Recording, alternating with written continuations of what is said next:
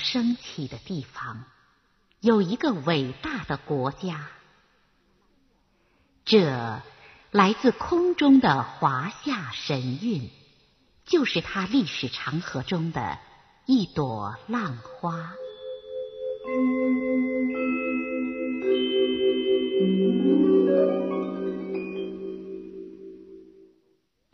听众朋友您好，我是周杰，很高兴我们又相会在华夏神韵节目当中。我代表责任编辑陈子弟，欢迎您收听由我为您主持的华夏神韵节目。下面我给您介绍一下今天的节目内容。在这一期的节目当中，我们将给您介绍唐代大诗人白居易的《忆江南》。好，节目内容就给您介绍到这儿，下面我们就开始今天的节目。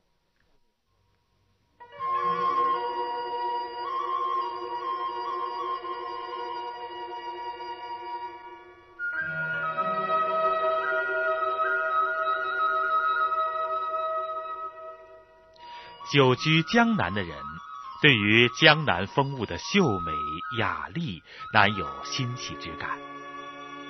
而在北方寒山瘦水中长大的人，乍到杏花春雨般的江南，见到与北方那浑苍粗粝截然不同的锦山秀水，心中引起的美感极为新鲜，因而历久难忘。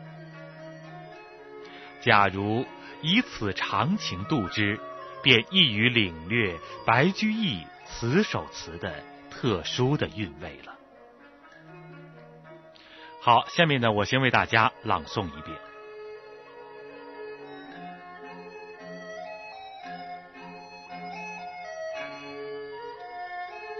江南好，风景旧曾谙。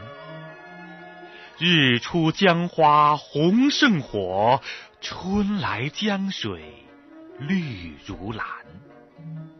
能不忆江南？江南忆，最忆是杭州。山寺月中寻桂子，郡亭枕上看潮头。何日更重游？江南忆，其次忆吴宫。无酒一杯春竹叶，无娃双舞醉芙蓉。早晚复相逢。《忆江南》词牌本名为谢秋娘，作者在《忆江南》的题目下还有自己写的注解，为。词曲艺名谢秋娘，《乐府杂录》当中有这样的注解：李德裕镇浙西，为妾谢秋娘所制。又注谢秋娘后改为望江南。白居易所以不用谢秋娘望江南，名其词前。意思是在突出忆江南之意，使词牌兼明题意，用心巧妙。好，下面我们就共同来欣赏这首词。第一首《江南好》，即写江南春光之美。好字涵盖了全词旨意，是三章的词眼。在古代，好就是美的意思。在本词的一起手，白居易便不禁脱口叫道：“江南好，江南好，好在何处？”自然是一言难尽。而一首词的篇幅又不容细数。白居易于是将令他印象最鲜明的画面。纷纷描绘出来。日出江花红胜火，春来江水绿如蓝。这两句看似平淡无奇，但确实抓住了在北方人眼中江南景物最突出的特点之一。较之北方山水，其万般景物色泽极为艳丽。好山好水，以中国国土之辽阔，当不羡大江之作。但江南，尤其是苏杭地区，或因其多雨则细而少暴雨，或因其有风则暖而少狂肆。江南一山水一草木，处处显得温润和色彩明艳。所以，江花红，红胜火；江水绿，绿如蓝。红与绿的对照，固然由于色彩本身互相映衬而倍显强烈和鲜明，更得取于江水之润。使人觉得美而不燥。在诗中写颜色对比，原是一种惯例，一种常见的艺术手法。唐诗、宋词当中力不胜举，但在此首词当中，红与绿的对照效果似乎更佳。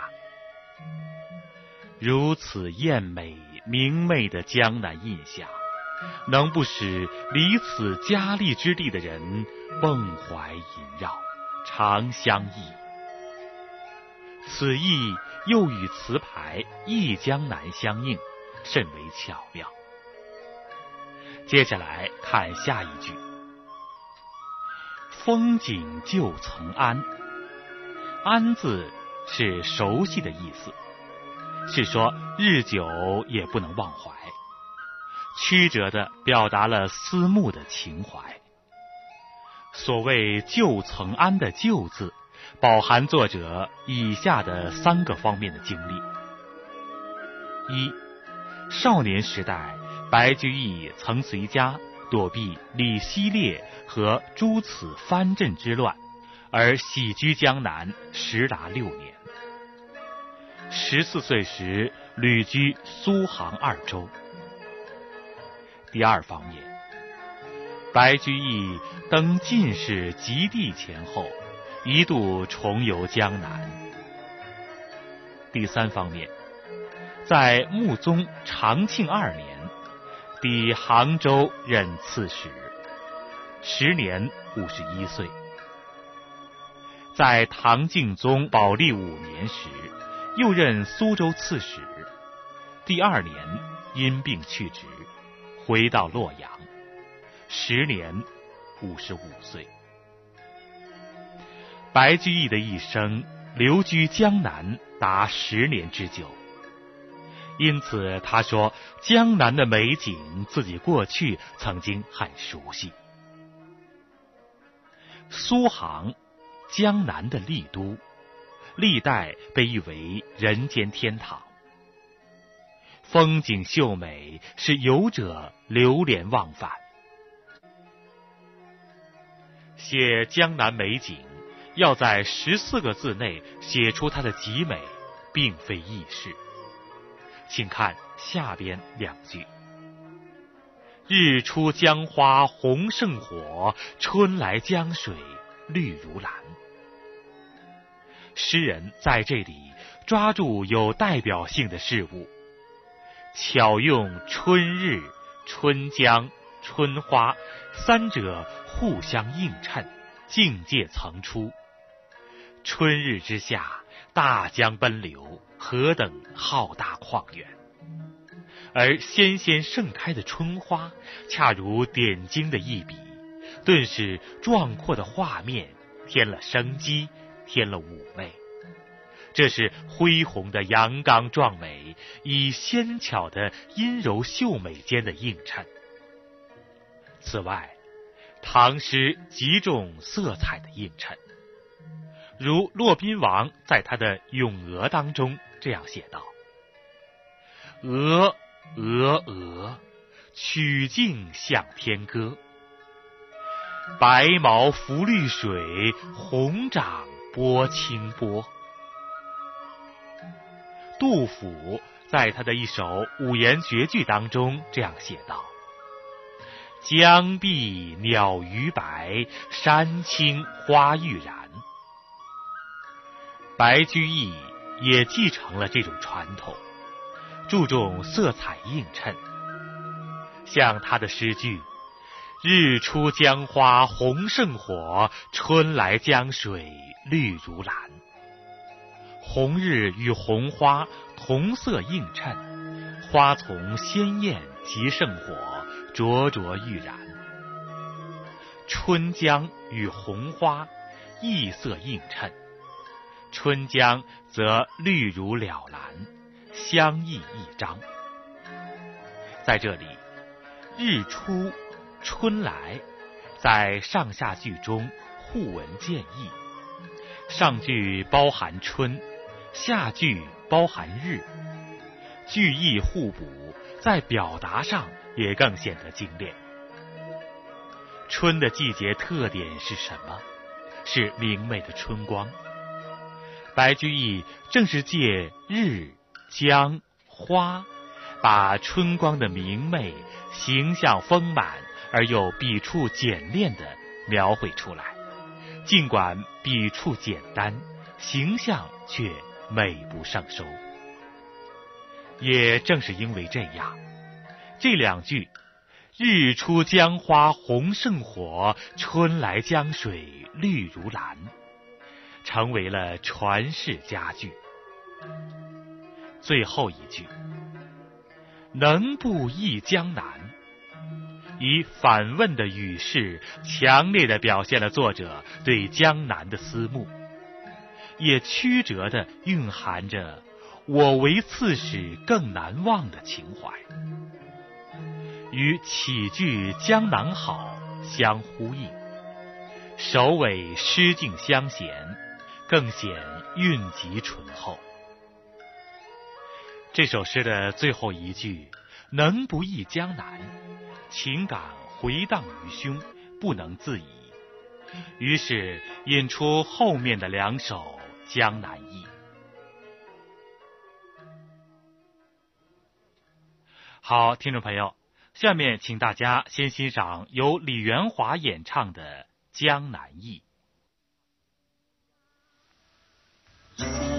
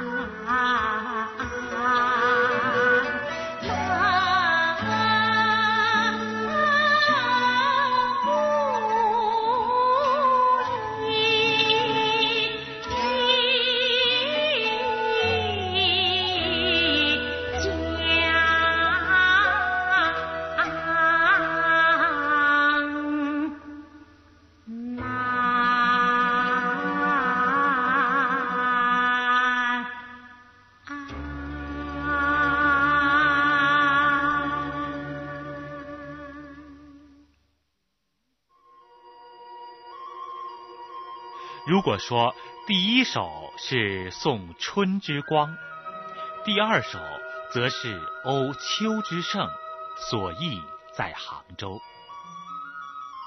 作者说，最忆是杭州，设置悬念。为什么杭州如此引动作者的思慕之心呢？必有视之归尾其丽之观，假于江南诸胜。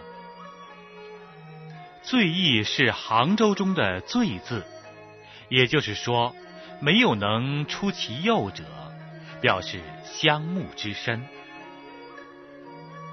杭州名胜颇多，作者选其最具魅力者。曾经沧海难为水，除却巫山不是云。诗人在选材上。就是选出了沧海、巫山以享读者。只要选出沧海、巫山，就能够满足读者。山寺月中寻桂子，郡亭枕上看潮头。也是这样。关于“山寺月中寻桂子”这句诗，据《南部新书》中记载。杭州灵隐寺多贵，寺僧曰：“此月中种也。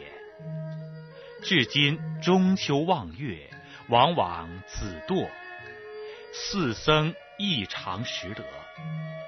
这真是一个绮丽的传说。灵隐寺的桂树俨然成了仙种，所以倘若得一颗桂子。”必弥足珍贵。白居易深深的熟悉这一传说，他在《流题天竺灵隐两寺》这首诗当中写道：“在郡六百日，入山十二回。宿因月桂落，醉为海流开。”他自己也注释说。天竺有月中桂子落，灵隐多海石榴花也。看来，作者在天竺寺夜寻，月中落下的桂子是确有其事的。夜阑不寐，作者在桂花香雾中徜徉。月朗如照，桂影斑斑，夜凉如水。一身清爽，多么惬意！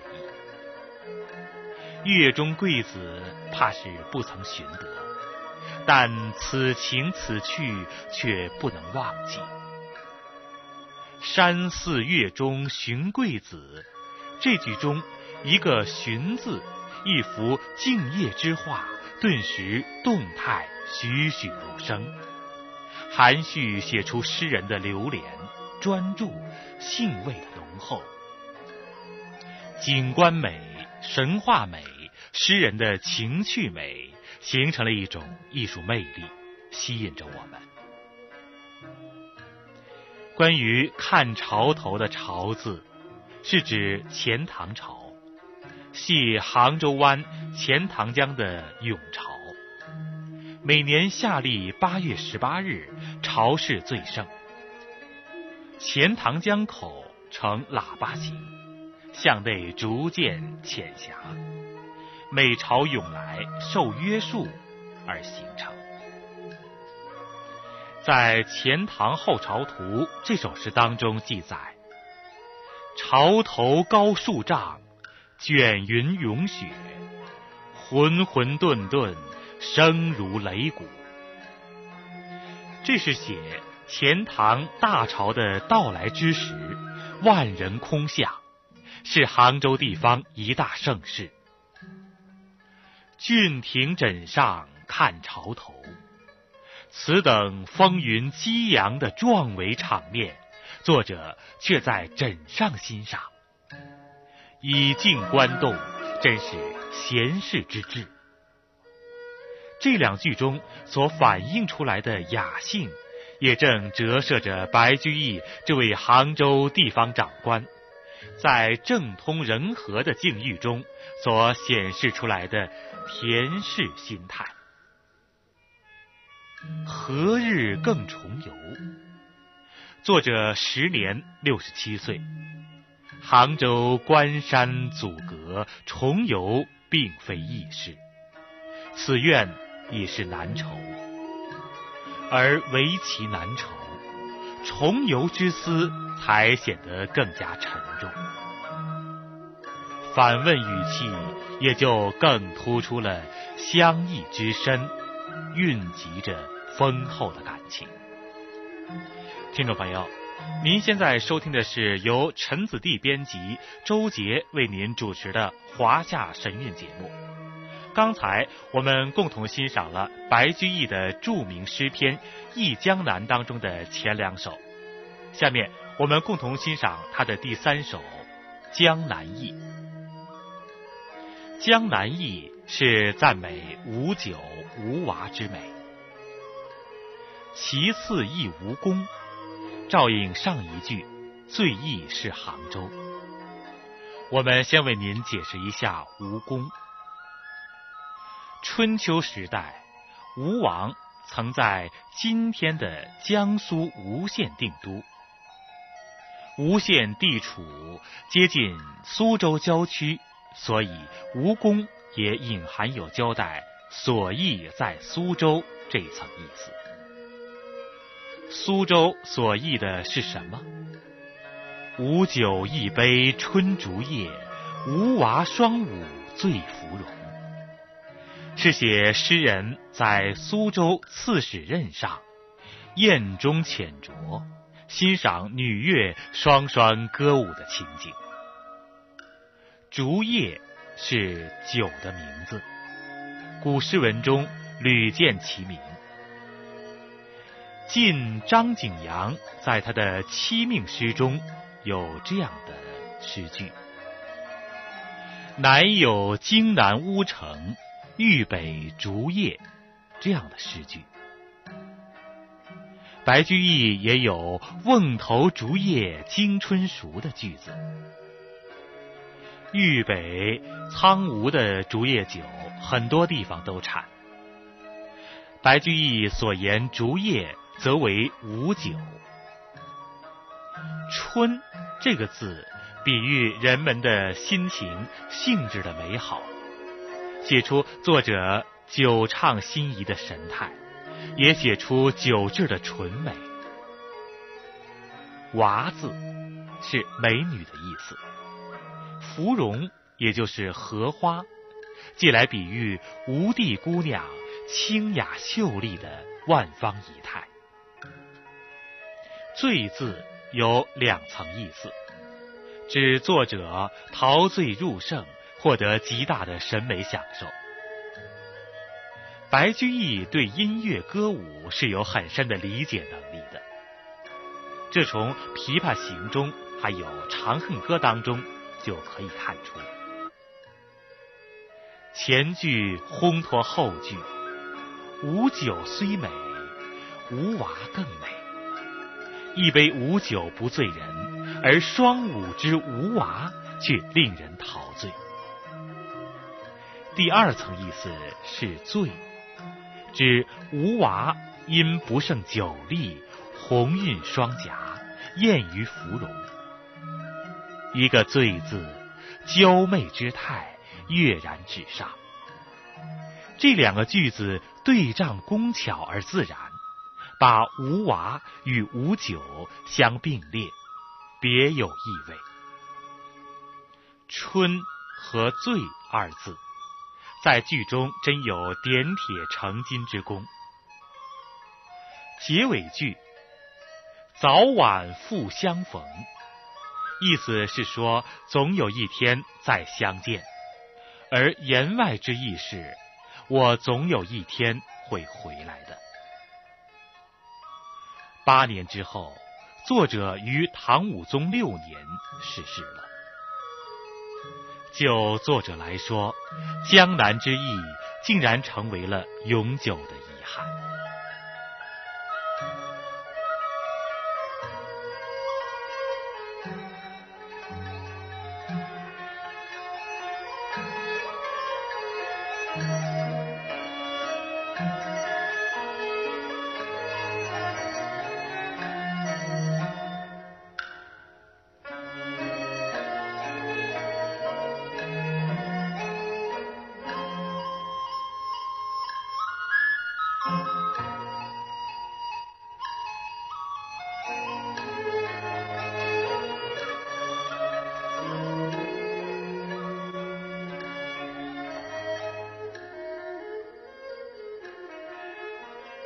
好，听众朋友，我们今天的华夏神韵节目到这里又要结束了。在今天的节目当中，我们向您介绍了唐代诗人白居易的词《忆江南》。主持人周杰代表责任编辑陈子弟、录音师王丹，感谢各位的收听，让我们下次节目再会。